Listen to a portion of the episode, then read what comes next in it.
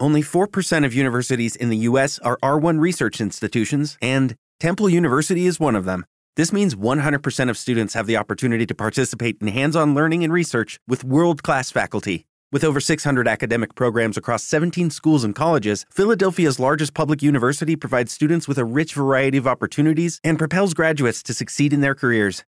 Temple University. Schedule a campus tour today at admissions.temple.edu/visit. It is Ryan here and I have a question for you. What do you do when you win? Like are you a fist pumper?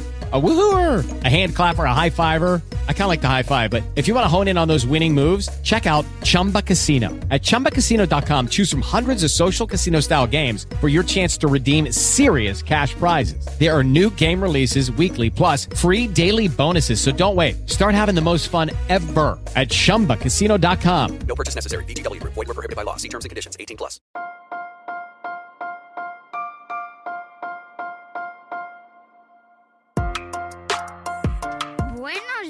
Días, Madre Esfera. Buenos días, Madre Esfera, con Mónica de la Fuente. Bienvenidos a Somos Tribu. Somos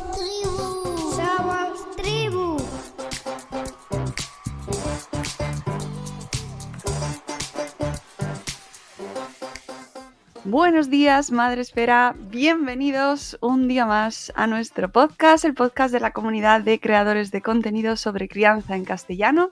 Y como cada mes, aquí nos convocamos, nos reunimos en torno a la mesa camilla para hablar sobre crianza, sobre educación, sobre la vida en general, porque esto de maternar, de paternar, de criar es hablar sobre la vida. Y lo hago con mis amigas Arancha Arroyo y Cristina López eh, este, este grupo que montamos, eh, que es, es Somos Tribu, todos los meses y que sé que estáis esperando cada mes con mucha emoción. Buenos días, Arancha, Cristina, ¿cómo estáis? Buenos días, Mónica. Pues muy a gusto de estar aquí con vosotras como cada mes. Buenos días, igual, encantadísima. Pues amigas, eh, este mes ya eh, primero del año, primero del 24, con retos, con afrontando un nuevo año, afrontando nuevas dificultades, nuevos avances, nuevos procesos y nuevos programas. Y parece, y habrá quien diga, pero si ya lo habéis tocado todo, ¿ya qué nos queda? Bueno. ¿Qué nos queda? ¿De qué, qué falta por hablar? ¿No? Pero no es así. Tenemos muchas cosas que contar y aunque parezca que hemos tocado todo, no es verdad. Incluso lo podemos abordar otra vez. ¿De qué vamos a Siempre hablar hay un tema nuevo. Siempre. Siempre. hay un tema nuevo que podemos, o un tema que pensábamos que habíamos tratado y luego resulta que no, como es el caso de hoy. Como es el caso de hoy. ya después de tres temporadas, pues tenemos un poco de caos. Sí. Hoy vamos a hablar de los deberes, de las tareas, del homework. Uh. Que como he dicho, pues cuando se planteó el tema dije yo, pero esto no lo hemos hablado y sí que es cierto que en diferentes podcasts lo hemos tocado así de refilón, pero no hemos dedicado un capítulo entero a ello, así que vamos a, a ponernos manos a la masa. Nos preparamos. Sí, Que vienen tareas y deberes por Porque delante en este ¿Habéis podcast. tenido consultas sobre este tema? ¿Os han llegado peticiones de, de podcast? ¿Os- ¿O simplemente porque sabemos que existe controversia sobre este tema? Mira, a mí me, me llegan, porque además, como has dicho, tenemos muchos temas que parece que hemos tratado, pero no, porque siempre nos llega alguna consulta o algo específico, ¿no? Que yo creo que también es lo bonito de la tribu, de, de cosas concretas. Eh, y sí que nos llegan de deberes. eh, además, a mí me llegan luego por otros frentes con mucho sufrimiento, es decir, eh, que se traslada a las familias y se genera mucho caos, mucho dolor, que se pasa mal. Y es un tema súper recurrente también en cualquier grupito eh, de mapadres, que digo yo, a la puerta del colegio. Entonces, O de WhatsApp. este- o de WhatsApp, sí, sí, está ahí súper candente. Entonces, es verdad que no, no lo habíamos abordado nunca con un capítulo concreto, había surgido porque al final yo creo que es un tema muy transversal y que pasa muchas veces cuando hablamos incluso de autonomía o de, o de problemas que hay o porque se puede generar una situación de frustración pero no, nos, no habíamos dedicado nunca un capítulo a, venga, los deberes, qué pasa con ellos, Eh, porque además hay, esto, aquí sí que hay opinología a 100%, o sea, cada persona tiene su perspectiva para de verlo y además cada familia es un mundo, entonces en cada familia se afronta de una manera completamente diferente. Entonces, bueno, hemos decidido, además a mí es especialmente un tema que me encanta, porque le sufro y le disfruto casi a partes iguales, le sufro más que le disfruto yo creo, pero, pero que bueno, lo, lo vivo porque Juan va a un cole que sí que tenemos mucha tarea, muchos deberes, entonces hemos tenido que irlo afrontando eh, pues de muchas maneras diferentes, ¿no? Así que, que me gusta, me gusta tratar este tema y, y ponerle foco porque creo que es algo que, que ocupa y que preocupa. Sí, totalmente. Así que vamos a ello. Eh, empezando, va a empezar Chris haciendo como una reflexión sobre qué dice la ley, porque siempre hay como el debate de es legal, no legal, eh, qué es lo que pasa con esto, ¿no? Y, hmm. bueno. Sí, eh, a veces salen titulares muy grandes, que ya sabéis que yo huyo mucho de esos grandes titulares que dicen los deberes son ilegales porque la Convención de los Derechos del Niño dice que tienen que tener tiempo para, jugar, ¿no? Y de hecho hay veces que hasta se pronuncian eh, pues personas de la abogacía, eh, grandes pedagogos, pedagogas, yo todo lo que he mirado siempre, porque cuando tengo que ir a las tutorías procuro ir con la lección aprendida, mm, no hay nada concreto que diga exactamente si se permiten o no se permiten, ¿no? Entonces yo creo que eso lo tenemos que tener en el foco. Eh, si son legales o ilegales, en el fondo, que lo mismo da, ¿no? O sea, quiero decir, eh, ¿desde dónde vamos a interpretar esa discusión? Lo que para mí es importante es que sí que hay dos cosas, y es que la Convención de los Derechos del Niño dice que tienen derecho a la educación y que tienen derecho al tiempo de juego y de esparcimiento. Y yo creo que este tiene que ser el equilibrio. Las tareas y deberes no pueden convertirse en un castigo. Esto es lo que sí que es seguro que no puede ser. Entonces, si de repente esto se convierte como en un castigo y un fustigar y un llegar a casa y pasarlo mal, algo no estamos enfocando de la manera correcta. Entonces yo lo que le decía a Arancha al comenzar eh, a preparar el podcast, le decía, para mí la pregunta no es tanto si son legales, ilegales, si lo pueden hacer, sino que aparte es una materia que, tampoco conocemos en profundidad, ¿no? Pero sí que es verdad que la LOLOE como tal no lo pone. O sea, habla de muchas cosas, pero no lo pone. Entonces todo el mundo podría cogerse con pincitas lo que más le interesara. Para mí la pregunta es, ¿son significativos? O sea, esto sí que para mí es el motivo de discusión. Esos deberes y esas tareas que se mandan tienen un para qué y tienen un valor real, porque yo creo que esta debería ser el foco de la discusión. Y si son significativos y tienen un para qué, tienen un valor real, démosles un contexto y hagamos que todas las niñas y niños los puedan realizar o no en un contexto respetuoso y donde sean contributivos y donde realmente les aporten valor. Porque si estamos con este tema todos los días y lo que está generando es una discusión y una problemática, es que algo no estamos enfocando bien. Entonces, para mí la pregunta va desde ahí, ¿no? Y, y bueno, este es el temazo. ¿Son significativos o no? ¿Cuándo? ¿De qué manera? ¿Para qué edades? Y aquí ahora ya pues nos da para un podcast o para una enciclopedia, porque... Es un poco la dinámica de, cualquier cosa. ¿Para qué hacemos? Y desde ahí eh, poder llevar al diálogo con el centro, ¿no? Porque lo he comentado antes, eh, está, muy, está muy presente cuando no encontramos un para qué eh, desde nuestra reflexión, que tampoco lo hemos hablado con la tutora o tutor, eh, en la puerta del generar ese debate, bueno, o ese machaque en, el, en la puerta del cole o en los grupos de WhatsApp, que además hay más encendimiento, los grupos de WhatsApp, yo creo, que, que en los patios, o que en las salidas. Y sin embargo, no vamos con esa pregunta hacia la persona que los está encargando, ¿no? El para qué, para que nos lo pueda explicar y conocer su motivo. Hmm. Sí, para mí hay como dos enfoques, ¿no? Uno primero es, una vez que en tu cole hay deberes y te los tienes que comer con patatitas, eh, porque es así, em, pues, pues puedes dedicar muchas sobremesas a pensar si son adecuados, no adecuados, pero al final tienes ahí unas cartas de juego con las que tienes que jugar. Y yo sí que invito a que vayamos a los centros, a que establezcamos modelos de diálogo con, el profesorado y con la comunidad educativa, porque no lo hacemos. Y yo creo que hay ahí, no sé si es un miedo por parte de las familias a enfrentar esas conversaciones. Em, y también por parte de la comunidad educativa, que cuando enfocamos las tutorías parece como que siempre vamos porque hay un problema o porque ha habido una mala nota o una incidencia o un aviso, ¿no? Y yo creo que tenemos que empezar a establecer espacios de diálogo para que nos cuenten qué están trabajando en aula, para qué lo están trabajando, cuál es esa parte significativa que tiene para que desde las familias hagamos equipo. Entonces, a mí me hace mucha gracia y cuento como anécdota que eh, nosotros siempre pedimos una tutoría la primera semana de curso, ¿no? Y hay veces que hay profes que nos decían, pero es que todavía no tengo nada que contarte porque aún no hemos hecho nada. Digo, no, no, si venimos a conocernos.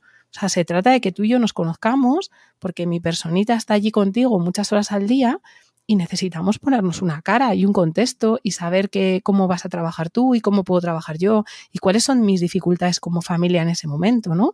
Porque igual te cuento, oye, pues mira, acabo de cambiar de trabajo, entonces hay una situación X, o tenemos una persona enferma cerca, o hay una persona mayor de la que nos hacemos cargo, eh, o tengo unos horarios muy complicados y salgo a las 10 de la noche de una fábrica, eh, o nos hemos separado. Y desde ahí yo creo que también es más fácil que podamos educar a esas personitas, ¿no? Yo quiero pensar que la mayor parte de la comunidad educativa realmente tiene un foco en el que quiere educar y quiere cuidar. Y luego ya sabemos que hay circunstancias, ¿no? Pero pensando en esa parte positiva, cuando establecemos esos contextos de diálogo, pasa algo, ¿no? De hecho, normalmente les resulta extraño, ¿no? Es como, pero, pero si, aún no falla en una tarea, digo que me da igual. O sea, si es que a mí eso me da lo mismo. Vamos a conocernos tú y yo y desde ahí vamos a establecer un diálogo. Entonces yo en las tareas invito a que las familias vayan a preguntar, oye, ¿por qué estás mandando estas tareas? ¿Qué contexto tienen? ¿Qué competencia vas a trabajar? Eh, ¿Crees que realmente es lo más adecuado para mi hijo o para mi hija? Y, uff, ahí empiezan a pasar unas cosas que, ojito, cuidado, ¿eh? Nos podemos llevar sorpresitas. Porque muchas veces eh, la propia comunidad educativa no se ha hecho esas preguntas. Las manda porque toca porque se ha hecho siempre, porque así acabamos el libro, porque así hacen más ejercicios, porque así aprenden lo que es el esfuerzo.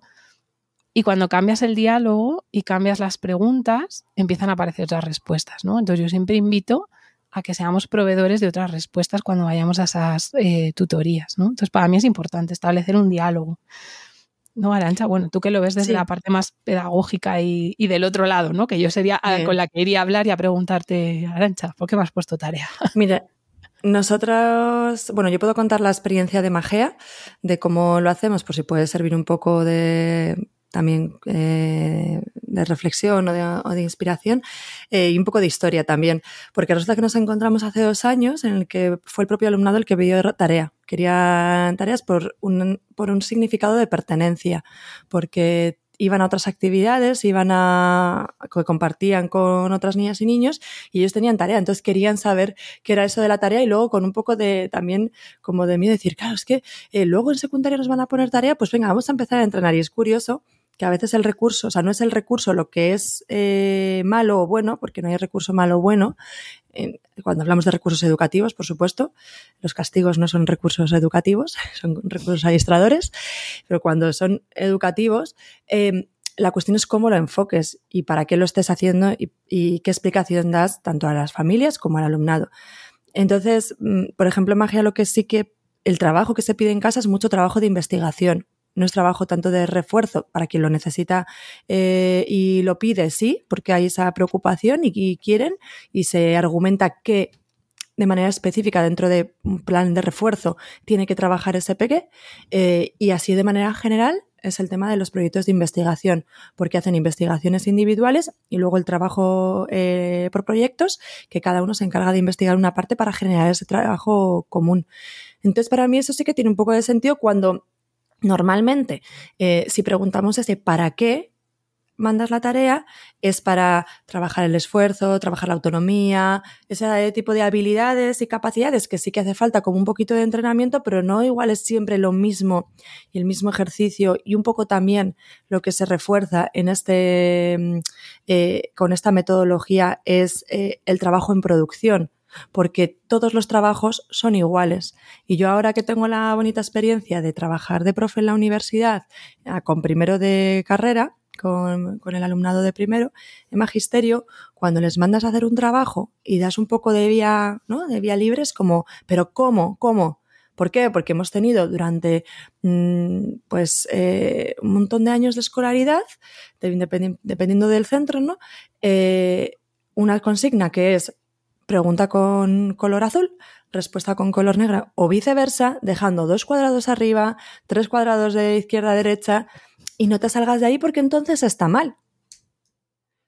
Así que si queremos fomentar capacidades con la tarea, que sean muchas, ¿no? Que sea también el pensamiento crítico, eh, la creatividad, el, el esfuerzo personal y, y el- la implicación, porque si lo que hay es miedo a no hacerlo, o sea, cuando ya hay tarea y hay miedo a no hacerlo, como la profe o el profe me va a decir, porque entonces me va a caer un chaparrón y voy a estar, mm, voy a quedar evidenciado delante de todos mis compañeros, e incluso una puntuación negativa, para mí pierde ya todo el sentido, o sea, más aún. Así que es un poco esa, esa reflexión, desde el qué, desde el cómo, no, no solo el qué, sino el cómo lo mandamos, porque es que llegan a primero de carrera y cuando se les manda un trabajo, eh, es que a mí me han pedido que les diga qué letra a utilizar a la hora de hacer un trabajo eh, eh, o sea, online, qué sangría, todo.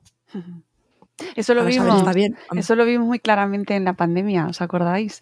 Eh, cómo se desmontaron un montón de, de cuestiones que teníamos establecidas y de y, y ahí como aquí están bien puestas, ¿no? En este cajón está bien. Cuando empezamos a ver de manera directa a los padres y madres eh, la- lo que estaban recibiendo nuestros hijos e hijas, ah, porque nos lo mandaban a nosotros, a nuestros correos, y entonces veíamos eh, en la comunicación directa, las peticiones eh, y, y, claro, cosas que a lo mejor, no todo el mundo, ¿no? Pero muchas, muchos padres y madres como que daban por hecho que todo lo que estaban recibiendo sus hijos e hijas era, no, estaba bien.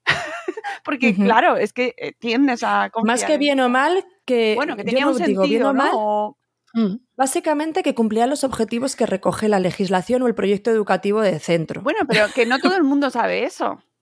ya, ya, ya. ¿sabes? Pero más o menos, pero en realidad el bien o mal Ya, eh, eh, responde Sí, a eso. Sí, o sea, sí, sí. responde a eso. Sí, sí. Aunque Sí. tú no sepas los objetivos Claro. de pero entiendes pues un nivel de competencia. Y con esto no es una crítica hacia el profesorado, No, no. es una invitación al cuestionamiento de decir, si, vale, o sea, que tú quieres mandar tarea porque crees que, porque estás convencido que responde a unos valores, que tiene un criterio, mm, reflexiona sobre el, en, en qué paquete te lo tienen que entregar, de qué manera, para qué, para que no sea eso, una cadena de producción. No, si además no es una crítica al profesorado, sino yo, lo- yo creo que es una crítica al sistema, o sea, o un cuestionamiento más que una crítica al Sí. sistema educativo, porque aquí estamos todos metidos. El, el centro, eh, con su política que tenga adoptada en cuanto a deberes y por qué y cómo se ejecuta esa política, porque luego esa es otra. Tú puedes decir que es un centro sin deberes, pero luego en realidad a lo mejor los hacen en clase o no hacen deberes, pero mm, dejan aspectos sin abordar, etcétera. Y luego eh, las familias, pues tenemos nuestra responsabilidad, porque claro, ¿cómo vas a cuestionar el objetivo de algo que no, que tampoco te has cuestionado realmente? Es decir, nuestros padres y nuestras madres tampoco se cuestionaban en, en general eh, porque a todos nos mandaban deberes, ni se cuestionaban el sentido, se hacía porque se tenía que hacer, igual que ahora, pues mm, o se hace o no se hace, pero ¿por qué? ¿No? O sea, que tenemos que también meternos ahí y preguntar, y a lo mejor eso implica que de repente te conviertes en la madre pesada. Ese es el miedo, yo creo, un poco. Mucho, de- y por eso se queda en el grupo de WhatsApp y, o, en el grupo, o en el patio del cole la salida y no hay una pregunta directa. Claro. Sí. Yo creo que también eh, ahora mismo están mucho más sobrecargados las familias. Y, y bueno, porque, porque antes igual yo no tengo el recuerdo de que nos tuviesen que estar ayudando a hacer las tareas como detrás de nosotros. Y ahora la visión que tengo es que tiene que haber mucha, mucha implicación por parte de las familias para ayudar en esas tareas, a que las hagan. Y entonces aquí sí que entra una cuestión que para mí, esto es una opinión personal, que genera un poquito de desigualdad, porque no, todo el, no todas las familias van a poder ayudar de la misma manera. Entonces al final se perpetúa un- unos resultados académicos en base de eh, la familia, ¿no? de la situación eh, socioeconómica y cultural que tenga tu familia y entonces entras en ese bucle. Y creo que esto igual muchas familias, o sea, much- muchos docentes no se lo plantean, pero es todo el- todas las familias tienen la misma capacidad de ayudar a, a sus hijas e hijos. Si no es así, estamos fomentando desigualdades. Hombre, está clarísimo. es que eso es de cajón. Claro.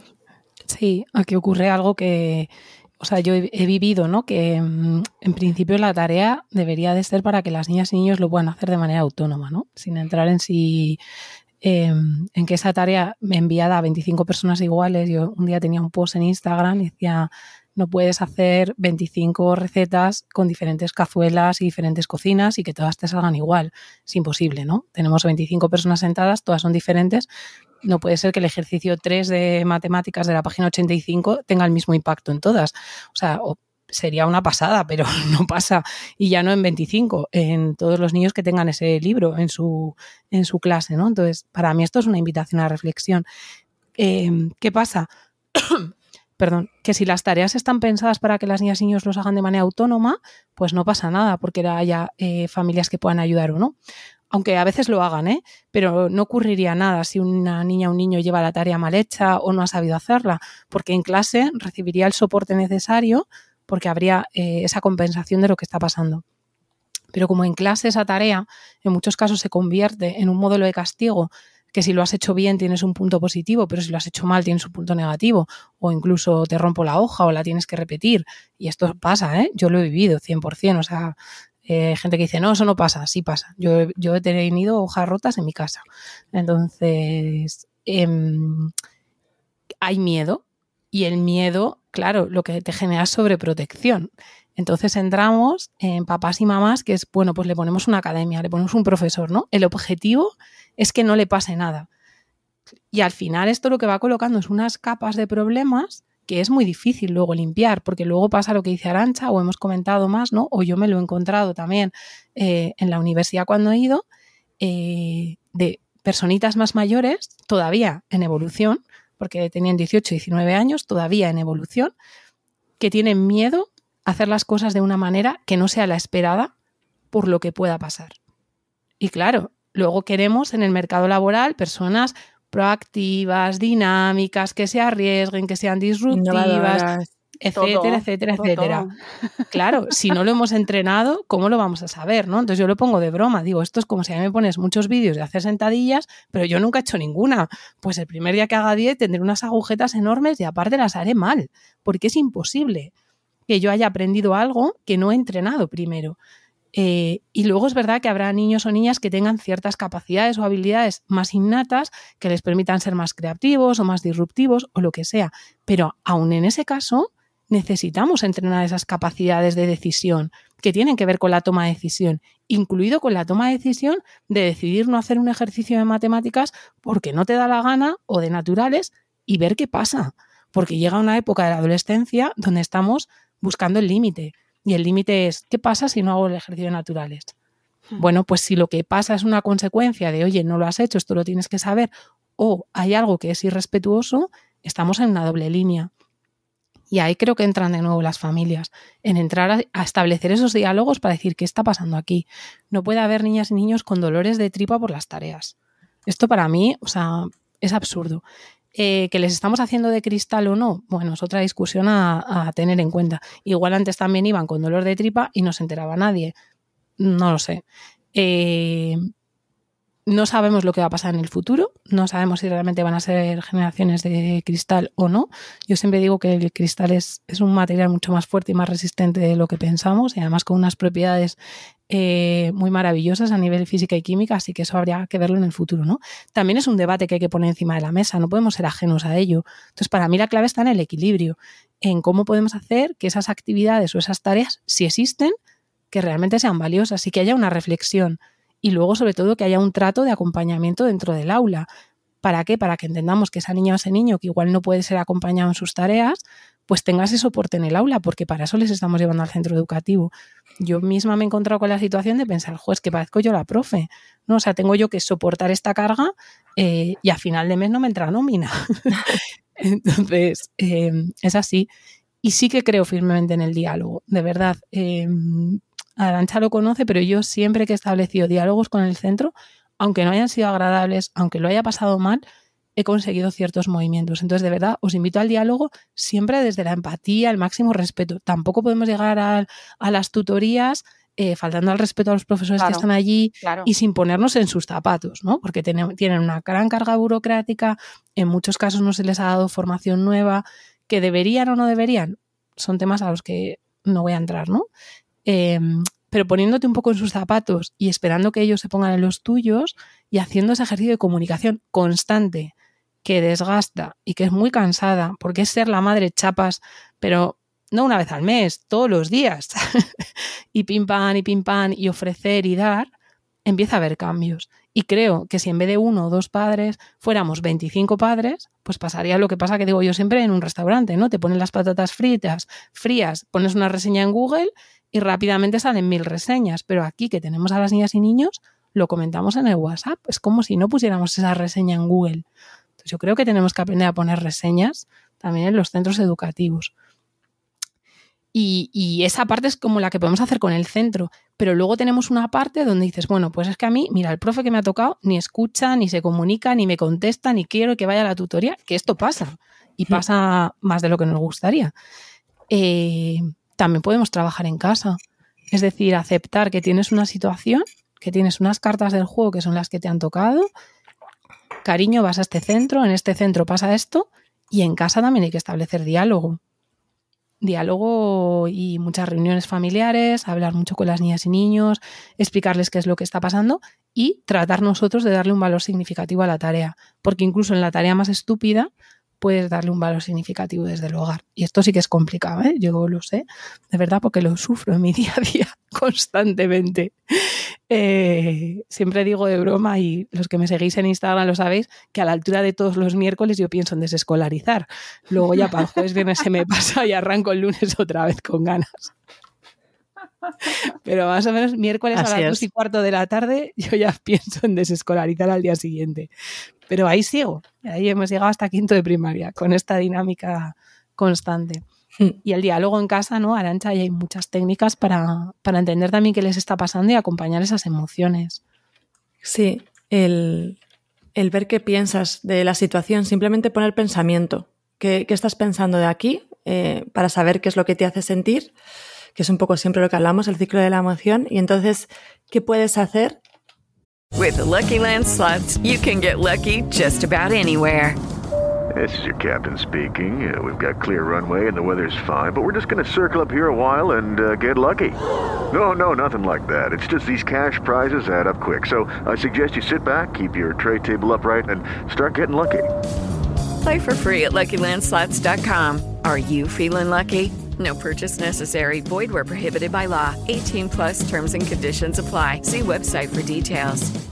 Hey guys, it is Ryan. I'm not sure if you know this about me, but I'm a bit of a fun fanatic when I can. I like to work, but I like fun too. It's a thing. And now the truth is out there. I can tell you about my favorite place to have fun Chumba Casino. They have hundreds of social casino style games to choose from, with new games released each week. You can play for free anytime, anywhere. And each day brings a new chance to collect daily bonuses. So join me in the fun. Sign up now at chumbacasino.com. No purchase necessary. Group. Void were prohibited by law. See terms and conditions. 18 plus.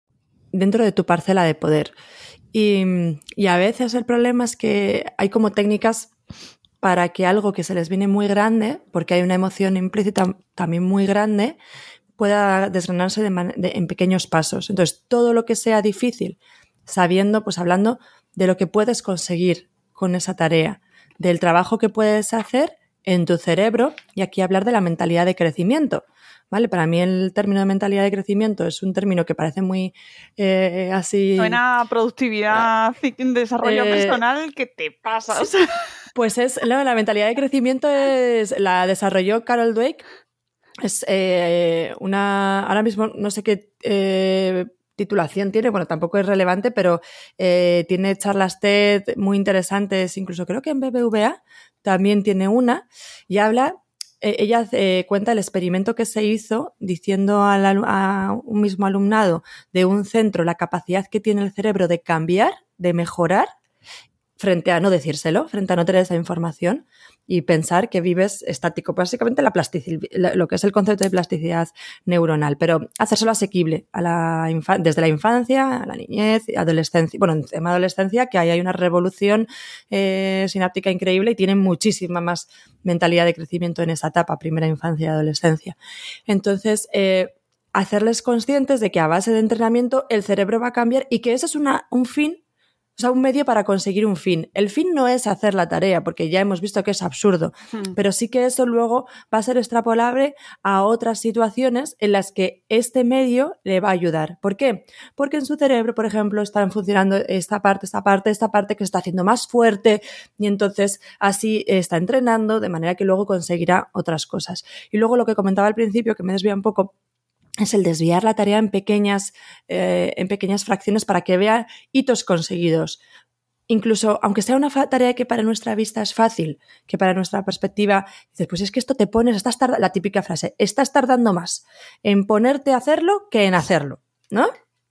Que es del pan nuestro de cada tarde en cada hogar. es que suena mucho eso, ¿eh? Sí, sí, sí, sí, estás tardando más. Y es que, claro, es la, la, procrastinación personificada eh, en la infancia. ¿Por qué? Porque me agobio tanto. Entonces decir, venga, vamos a ir poco a poco.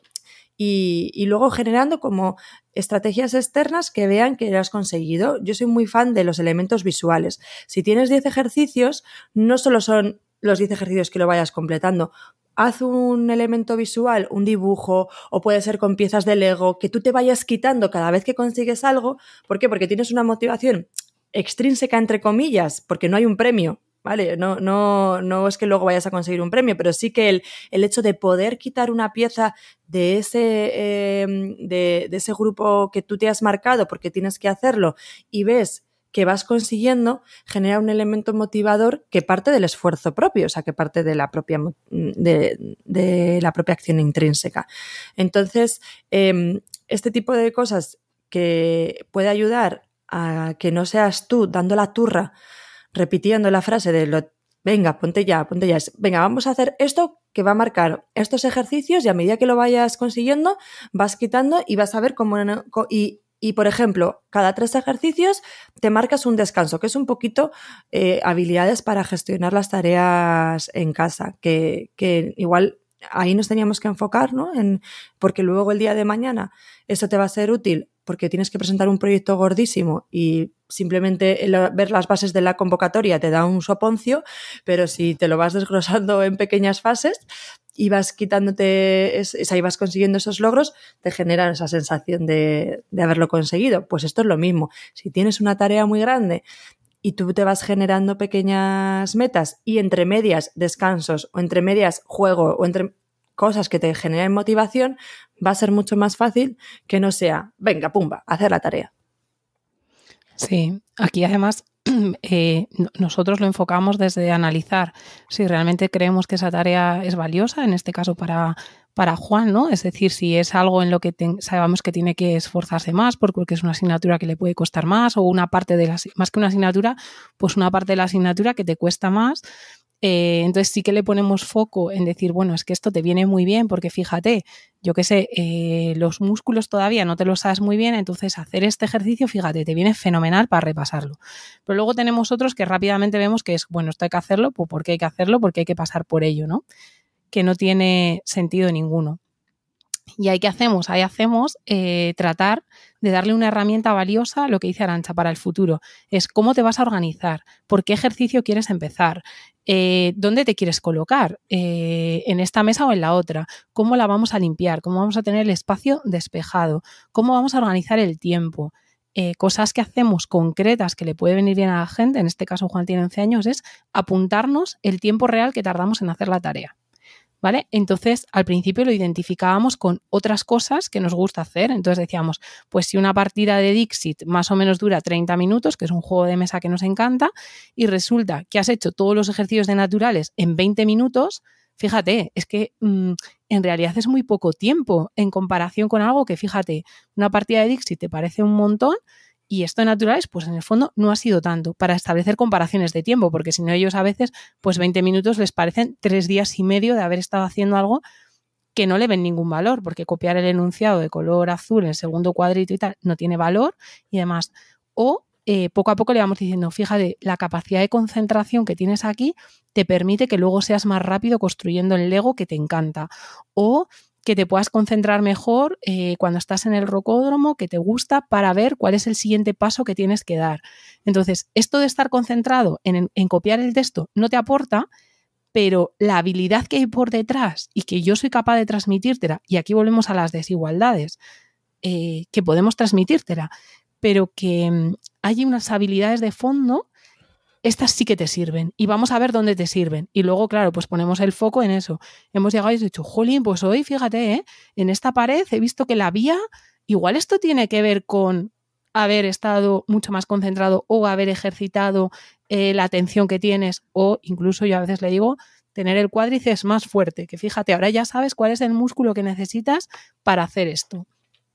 Mezclar ese conocimiento con, con su vida real, con aquello que les va a ir bien que realmente es muy complicado, porque por desgracia tenemos mucha tarea que no sirve para mucho. Entonces hay que hay como que yo digo, joder, es que aquí ya me lo estás poniendo tan difícil que a ver qué hago, ¿no?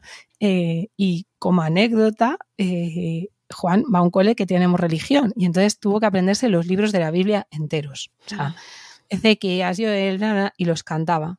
Y claro, yo decía, esto yo aquí sí que no sé por dónde ponerle valor, porque bueno, lo de naturales, pues vas al supermercado, te sabes los ingredientes, puedes comprar mejor comida, eh, matemáticas para que no te engañen con las vueltas en la tienda de las chuches. Pero yo decía esto, y un día le dije, mira, esto te vale por si vas a pasapalabra a ganar, ¿sabes, hijo? Esto te lo van a preguntar en pasapalabra. Entonces, bueno, siempre hay que ponerle ese punto de humor también a las cosas. Y, y, aceptar que a veces, mira, esto no te vale de nada, pero hay que hacerlo, porque hay otro valor por encima de esto, que es la responsabilidad. Entonces, trabajar en la responsabilidad de existen estas normas, existe esta circunstancia, entonces te lo has aprendido y has ejercido una gran responsabilidad. ¿Cómo te sientes? ¿no? Y a veces incluso la respuesta es mal. ¿Cómo te sientes? ¿Has ejercido responsabilidad? Pues no, o sea, en realidad me sigue pareciendo una mierda. Yo creo, quiero pensar que el trabajo en el tiempo puede llegar a algún lugar, ¿no? Esto es lo que podemos hacer dentro de las familias, cuando no conseguimos que haya un cambio dentro del, del centro porque es lo único que nos queda y porque les tienen muchos años por delante y tampoco podemos estar eh, con el machaqueo de, pues es que no sé qué, pues es que tal, pues siéntate otra vez, pues no te estás sentando, pues te van a poner un punto negativo, porque es que estamos poniendo el foco en algo que además es absurdo y que no sirve para nada. Entonces, para mí, la, o sea, es un tema más grande de lo que parece, ¿no? Porque tiene esa parte de desigualdad, esa parte de problemática, sufrimiento. O sea, em, parece como algo muy absurdo, como que está solo con él. Es que si quiere ponerse, se pone y si no, no. Pero para mí va mucho más allá y tiene mucho más recorrido. Y la capacidad de elección, que, que no hemos hablado, para mí es clave. O sea, el mínimo de darles capacidad de elección pero que a veces no se puede. Llegan a las 7 de la tarde son las 7 de la tarde, hay que hacerlo así, de esta manera, y no hay otra. Pues no sé, incluso preguntarles qué te apetece hacerla con el pijama ya puesto o sin él. Es decir, algo donde al menos sientan que, han, que han tomado un mínimo de participación en lo que tienen que hacer. Porque es que si no, se convierte en sus horas de trabajo de cole, que son cinco, más otras dos de tarea por la tarde. Estamos hablando de jornadas de siete. Eh, cuando hay adultos que ya queremos ir a la jornada de cuatro días a la semana, siete horas al día. Y sin embargo los estamos poniendo en 35 a niñas y a niños que tienen otras capacidades, ¿no? Entonces esta, esta reflexión creo que es importante. vamos a dar, dar, elección a las criaturas. ¿Pero qué dices? ¿Pero qué madre más loca? ¿Pero qué, capacidad de Si luego no lo hace, Claro, y, además son niños, tenemos que decidir nosotros por ellos. Así que, ¿dónde vas? ¡Loca! ya. Y eso que no, no hemos hablado de lo importante que sería enseñar a las niñas y niños a cuestionar la tarea que les han puesto a ellos uh, mismos. Uh, ¿Pero qué dices? Esto yo lo lanzo, aquí sé que igual arde el podcast, Mónica, aquí arde. Aquí arde. Pero, pero a, a mí me parece súper importante, ¿eh? O sea, que les puedan preguntar ellos directamente por qué me estás mandando este ejercicio, qué me aporta, si yo ya lo sé hacer. Porque a mí en muchos casos me dice, yo esto ya lo sé hacer. Y es verdad. Entonces yo me planteo que es como si mi jefe me dice, ¿has hecho el informe? Pues hazle otra vez. Digo, ¿pero para qué? Si ya le he hecho. O sea, no, pues hazle tres veces. ¿Qué sentido tiene? Lo copias. Eh, claro. Bueno, eh, ahí entraríamos en herramientas, que, me faltan minutos para hablar de que existen las calculadoras en el mundo y que las niñas y niños eh, no van a entregar trabajos a mano, por favor. Demos el salto al siglo XXI. Boli rojo, boli azul, cuadradito en la tercera. Bienvenidos a las plantillas de Canva. Vamos a enseñar otras habilidades de creatividad también. Y eso es capacidad de elección. Oye, que igual un peque quiere hacer los ejercicios de matemáticas en vertical y otro en horizontal. Eh, de hecho, mi hijo es zurdo. Entonces hay veces que cuando escribe hacia el lado le molesta, ¿no? Porque casi todo está pensado. Y yo pensaba, ¿y si en vez del cuaderno así lo pusiéramos arriba? Fíjate qué fácil sería. ¿Qué dices? Si tienen que tener todos la ¿y ¿Qué misma pasaría? portada. La misma Ya, portada sí, con un sí, color ¿verdad? concreto. que es como... Pero igual lo rico es, es valorar, claro, luego aquí me pongo en la piel del profesor, claro, pero es que luego lo hacen todo sucio y a la hora de corregir es un caos. Pues es que igual lo que hay que entrenar es la autoevaluación de la limpieza y, y la, mm, eh, y la presentación de la tarea y no el Claro. copiar los bolis, o sea, con, con un boli de cada color. ¿De qué manera tú puedes, eh, puedes hacerlo para que cuando te lo vaya a corregir tu profe pueda verlo de manera limpia? Y ahí, que, que esa sea la consigna. ¿De qué manera? Mira, yo, bueno, es, un- es, es una cuestión de infantil, o sea, que, que es en infantil, porque yo es donde tengo experiencia, pero mi manera de evaluar cuando están aprendiendo a hacer trazos, cuando están a- aprendiendo a- las grafías, a hacer los números, a hacer las letras que quieren entrenar, ¿no? O sea, lo- eh, la manera de evaluar es darles el color que quieran, elige un color, ni verde ni rojo, eh, y señálame los que más se parecen al modelo, porque al final lo que están repitiendo es un modelo, ¿no? No es lo que está bien o mal, que a veces puede, lo- los que mejor estén, podemos decir. No ha habido ni una sola vez en toda mi experiencia como docente, y es algo que sigo haciendo a día de hoy, porque por suerte sigo en aula, que no estemos de acuerdo. O sea, que su elección no ha sido la que yo hubiera tomado también si hubiese corregido ese trabajo. O sea, es- sí, ese trabajo. Entonces hay que confiar más. Si tú les das la consigna de lo que tienen que evaluar, es que en la mayoría de ocasiones hay correlación. ¿Estamos de acuerdo? Claro, pero esas herramientas también hay que enseñarlas, es decir, cómo se ordena un trabajo, de qué manera, dónde se colocan las cosas, cuáles son las diferentes posibilidades que existen, pero en ese abanico de la posibilidad, porque un esquema puede tener muchas maneras. Puede ser un esquema eh, muy básico, pero que esté muy limpio, porque tu manera es esa, o puede ser un esquema de una persona que tiene una habilidad creativa y te lo hace con un modelo de design thinking y con dibujos que te quedas seco pero es que no todo el mundo tiene lo mismo. Entonces, ese esquema cumple con unos parámetros básicos de se lee, ¿vale? Se lee, ok, es un parámetro a entender. ¿Puedo entender el recorrido o el flujo que tiene ese esquema? Sí, lo puedo entender. Ah, pues es otro parámetro que cumple. Y luego ya puedo entrar en si es más bonito o, ma- o me parece más bonito, me parece más feo, me parece más creativo o menos creativo. Pero eso será otra competencia, que también se la puedo decir, porque las niñas y niños eh, no son tontos, de verdad que no lo son. Y yo tengo otra anécdota que contar, que un día Juan me dice, mamá, ¿sabes qué? Que la profesora me ha mentido. Digo, ¿que te ha mentido? Dice, sí, porque me ha dicho, esto está muy bien, esto está muy bien. Eh, puntualizo que habíamos ido a una tutoría con ella, ¿vale? Ahí lo dejo. Esto está muy bien, esto está muy bien. Y me dice, y la niña que se sienta a mi lado, que pinta de verdad de cine, lo tenía mucho mejor que yo y no la dijo nada. Entonces, ellos son perfectamente conscientes de cómo hacen las cosas, las que han hecho bien, las que han hecho mal, las que han hecho regular, las que no saben hacer. El, el no saber hacer les da mucho miedo porque se les carga con una idea de que si te lo he mandado es porque lo sabes hacer. Esto también nos pasa a los adultos. Tú vas a un trabajo nuevo, te acaban de dar y te dicen, haz el informe de no sé qué y no sabes y dices, ostra, me, mm, han pensado que lo sé hacer porque me han contratado y no sé. Entonces, esto te, tú igual como adulto tienes herramientas, rápidamente te resuelves, pero a ellos les genera muchísima carga.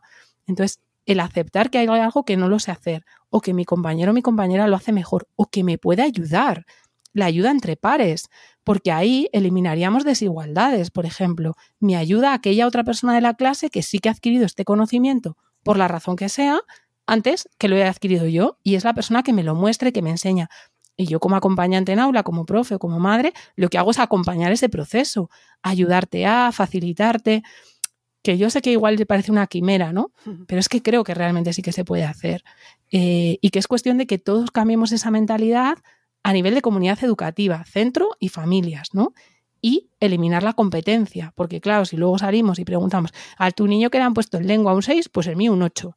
Pues el mío, el de que tiene un 6, va a ir a clases particulares de lengua, claro, porque así saca un 8 como el tuyo. Pero bueno, igual tu hijo es más buenísimo en matemáticas, llévale a clases particulares de matemáticas, ¿no? Que es el experimento, el, la anécdota esta que se cuenta siempre, ¿no?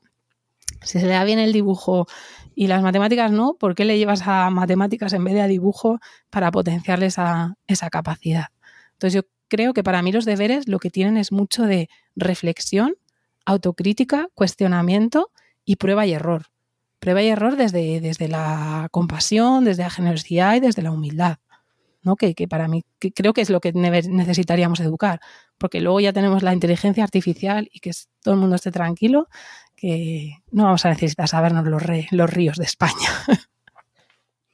Claro, pero todo eso que has dicho de la autocrítica, ¿no? El cuestionamiento es algo eh, que no se incentiva en absoluto. O sea, está muy bien decirlo en, no sé, meetings o, o, en un ensayo o en una declaración, pero a la hora de la verdad en clase o a la puerta del cole o en una tutoría o incluso del, eh, y no solo hablo desde la familia, sino desde los, desde los profesores con el sistema, ¿no? Que ellos también tienen una serie de presiones y de objetivos que tienen que cumplir y de burocracia y de, y de papeleo, y de, papeleo y de retos y de obstáculos que, contra los que se tienen que enfrentar para poder cumplir su objetivo al final, ¿no?